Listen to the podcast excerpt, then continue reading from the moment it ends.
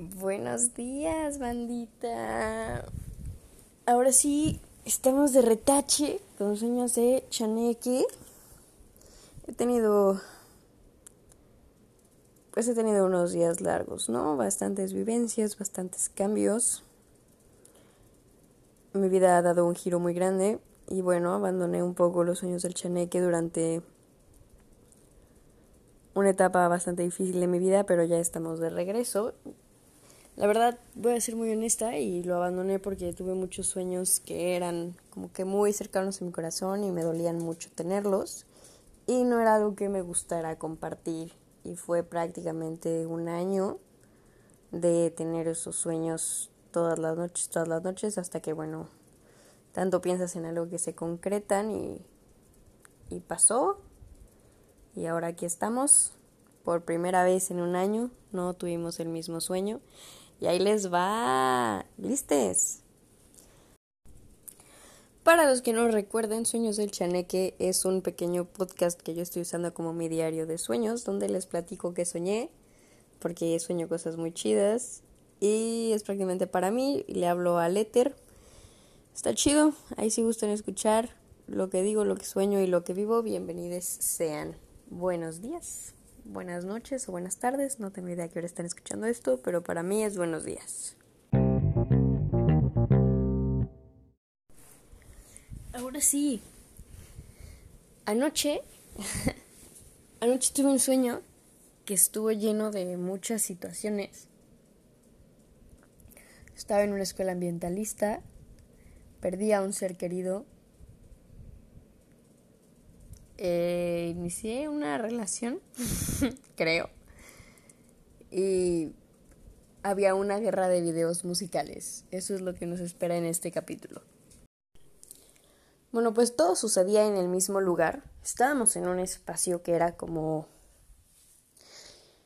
Era como una pequeña ciudad, pueblo, con muchísimos árboles, con calles muy amplias y era un tema porque para cambiarte de banqueta tenías que brincar una pequeña bardita de como de palitos negros. Yo qué sé qué era, era como una bardita de metal. Pero bueno, este era un lugar muy bonito y todo sucedía en algo similar a una plaza, o sea, pero una plaza abierta, pues no una plaza comercial, una plaza como que está como la explanada y el kiosquito y la madre.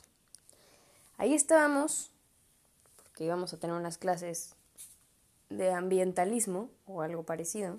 Íbamos mi prima y yo.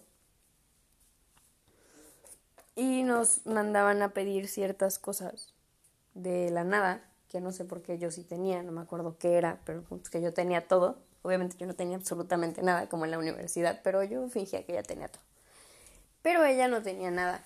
Entonces ella opta, así inició el sueño, amigos, ¿eh? está fuerte. Así que ella decide que va a ir a buscar las cosas y va a buscar lo que le piden a las tiendas aledañas, que obviamente no conocemos nada de ese lugar.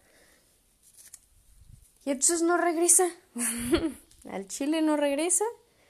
Y en eso el que iba a ser nuestro profesor, que se llamaba Guillermo o algo parecido, pregunta, oye, ¿dónde está tu prima? Y yo le digo, pues no, la neta no sé, güey, como que ella se fue hace un chingo y no regresa. Y en eso suenan unas ambulancias así, cabrón, de que... Y yo pues en la lela dije como, ay, un pendejo ya chocó, ¿no? Y en eso llega otra persona que tiene algo que ver con nosotros y dice, oye, ¿tu prima es tal? Y yo, ala, sí, por. y me dice, es que la acaban de atropellar y yo, sácate, no mames. Y entonces la atropellaron y llegan mis tíos y me la arman de pedo porque la atropellaron y se la arman de pedo el profe porque le dicen que por qué la mandan a comprar cosas.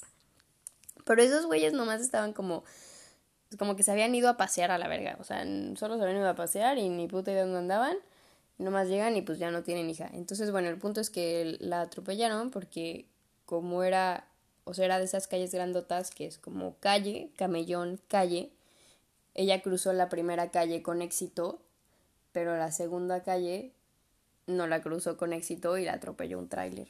Y bueno, pues fue muy triste, la verdad, ¿para qué les digo que no? Fue muy triste y a partir de ahí, pues, ese sueño mejoró, pero pues como que, pues ahí estaban, ¿no? Los remanentes. Pero bueno, el punto es que la atropellaron y después de eso, pues yo regreso a tomar mi clase porque, pues, ¿por qué no? ¿No? Ya se me pasó la tristeza. Llegaron mis compañeritos del salón, que eran como tres morras y tres vatos. No tengo ni idea de qué eran las clases porque en una nos enseñaban a leer un, un, un reloj, pero tenía algo que ver con algo más importante que eso. O sea, era como tienes que aprender a leer un reloj porque como que esa información iba a ser aplicada a un nicho de aprendizaje, pero no me acuerdo cuál era ese nicho. Pero esa clase Ahí está el tema. Nos la daba Claudio. Claudio es un güey, acá contextualizándolos a todos de mi vida, Claudio es un güey que cuando fui a cubrir la competencia de escalada en Guadalajara, el vato estaba armando, y es un morro que es como de mi tamaño, creo que tiene como tres años más que yo, pero está cagadísimo, o sea, es de las personas más a toda madre que conozco y es como, eh, eh, super cotorro y se con todo el mundo y la madre. Entonces Claudio estaba dando esa clase y yo estaba pues de luto, evidentemente, y no estaba poniendo mucha atención a cómo leer, leer un, reloj. Y entonces el güey así como bien verguitas me dice, a ver, Reno, no es qué.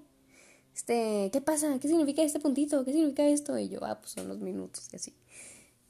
Entonces ya como que me ha dejado en paz. Y nos mandó él, después de la crisis, a comprar una libreta porque todos teníamos que tomar apuntes. Ya llevamos los seis personas, bueno, seis o siete personas desconocidos a comprar apuntes y pues cruzamos por donde se había muerto mi prima y todos me dicen como, oye, aquí es donde se murió tu prima. Y yo, sí, me dejan en paz, por favor. Y ya regresamos con las libretas y nos dice Claudio, súper irrelevante, pero nos dice que por cada vez que no llevemos la libreta nos bajaba un punto. Y evidentemente yo reprobé porque jamás llevo cuadernos a ningún lado y seguí sin llevar libretas. Pero bueno, con él solo aprendimos eso y Claudio y yo iniciamos una relación y se me hizo muy cagado porque ese güey es muy de toda madre y dije, ah, bueno, pues está chido. Pero entonces, la parte más entusiasmante era que en la tarde teníamos una clase como... Era de geografía la clase, pero a mí me valió verga y yo la ambientalicé durísimo. Y nadie ponía atención, no entiendo por qué estábamos ahí, la verdad. Pero yo solo tenía preguntas como Sí, pues de temas ambientales. Y tú llegabas y estaba como un, un escritorio con dos güeyes, que uno era un vato que iba en mi primaria y mi secundaria, y otro vato era Iger Sánchez. y, y ellos, como que cada uno te preguntaba de un tema que querías aprender. Entonces te decía uno, ¿qué quieres aprender? Y ya tú le decías.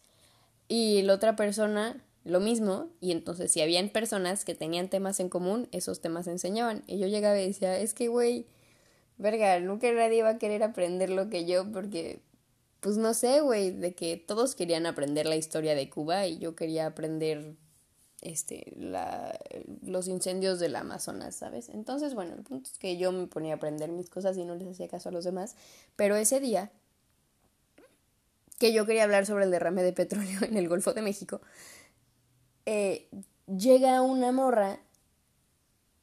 Ay, es que hasta el final dijo su nombre, pero era como Estela, algo con no. Y dice, no mamen, una morra sacó un video musical y está horrible, la neta. Y entonces nos lo pone y efectivamente, pero la morra era igualita a ella. Entonces ella estaba en shock. Dijo como, güey, no mames, como ella sí le pega su música y a mí no, si mi música está más chida, mi, mi, mi. Y entonces todos vivoreamos ese video musical y le dijimos como evidentemente tienes que cambiar tu imagen, güey, porque pues no puede ser igual esa morra y esa morra ya te ganó. Y sí, su música estaba más chida. Pero la morra dice como, güey, es que ¿por qué no pego? Y entonces alguien le dice, pues güey, porque tu nombre está de la verga. Tienes que cambiar cómo te llamas. Y la morra dice como, ¿cómo que tengo que cambiar cómo me llamo? Y le dijo, sí, güey, ponte otro, otro nombre, güey. Tu nombre está culero, nadie se lo va a aprender, nadie le va a gustar. Entonces, como que toda esa clase se canceló toda la información de valor que podíamos obtener. Y todos decidimos que la clase iba a ser una lluvia de ideas sobre cómo podíamos ponerle a nuestra compañera de clase para que pegara su video musical.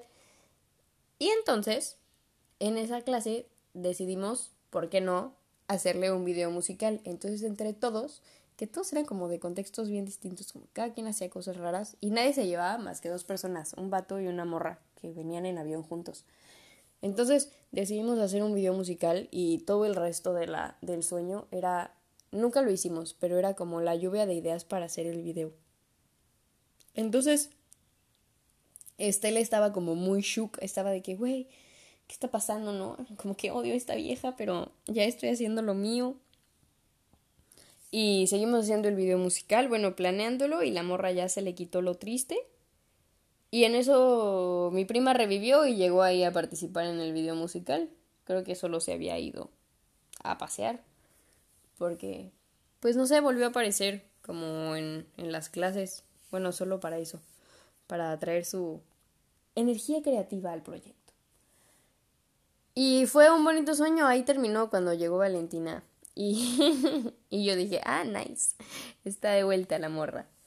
Y ya, ese fue mi sueño. Tal vez es un poco X, pero yo estoy muy feliz porque es el primer sueño que no es de lo mismo y donde sí, que no es de lo mismo y donde no sale esa emoción que había vivido en muchísimos sueños anteriores a esto. Entonces estoy encantada.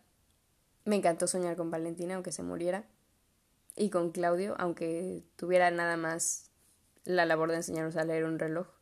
Pero estuvo chidísimo, amigos. Bienvenidos a Sueños del Chaneque.